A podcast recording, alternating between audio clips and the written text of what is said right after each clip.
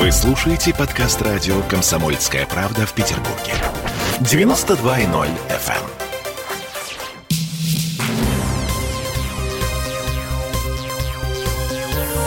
Темы дня.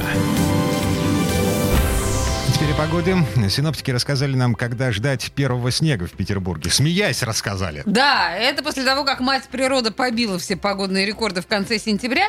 В общем, дембельский аккорд «Бабьего лета» закончился. Дальше все будет плохо. Типично для октября. Это климатолог, профессор Валерий Малинин. С завтрашнего дня к нам подходит циклон. Температура, естественно, пустится. И вот она в ближайшие пять дней до выходных будет порядка 14-15 градусов. Пасмурно, там небольшой дождь и так далее. Завтра будет, наверное, более сильный дождь. Видите, у нас какой необычный сентябрь получился. В начале сентября никто не мог сказать, что бабье лето будет, и думали, что все с концами уже. На европейской территории вот стоял мощный антициклон, захватывал Европу, Урал и, и Сибирь. Вот такой огромный. И поэтому, так сказать, он был довольно устойчивым. И сейчас он еще не до конца разрушился. Вот это отголоски. Ужасно к нам прорвется циклон с Балтики, он идет через Скандинавию к нам. И все, и постепенно, значит, тепло заканчивается. Там к концу следующей недели до 8 градусов. Ждать ли снега в октябре?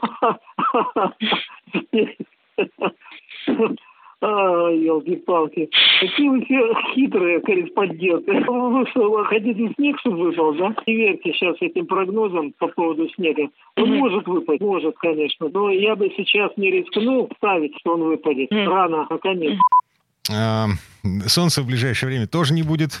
Пасмурно, дожди небольшие. Ну, общем, все как мы любим, Петербург. А полная противоположность сентябрю, который мы э, с вами пережили. А в сентябре, на всякий случай, если кто-то все пропустил, был только один несолнечный день. Ага. Все остальное время светило солнце. 29 сентября был не солнечный день. Запомнил, смотри-ка. Ну и вообще нынешний сентябрь стал самым теплым в целом по России за все 130 лет регулярных метеонаблюдений. А для Петербурга четвертый в списке самых теплых теплее был только в 2018 году и пару лет назад, в середине Ай, пару лет в середине 30-х годов прошлого века. Ага. Ну, то есть 30-е годы, как раз в разгар сталинских репрессий, было хорошо и тепло в сентябре. А 34-й, если мне не изменяет память, и 38-й. А, ну, то есть э, сталинских репрессий еще не было, а в 38-м даже все было, и ужас. А, ужас. Кирова убили в Смольном в 34 Смотри-ка, припоминаешь.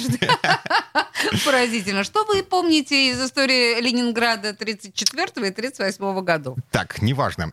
Сейчас а, мы Олесю Крупанину отпустим. Через пару минут после выпуска новостей и э, рекламы мы с Денисом Читербоком будем обсуждать повестку завтрашнего заседания Законодательного собрания Петербурга. Там есть любопытные вещи. В частности, ЗАГС собирается э, снова гонять ларьки по Петербургу. Незаконные ларьки.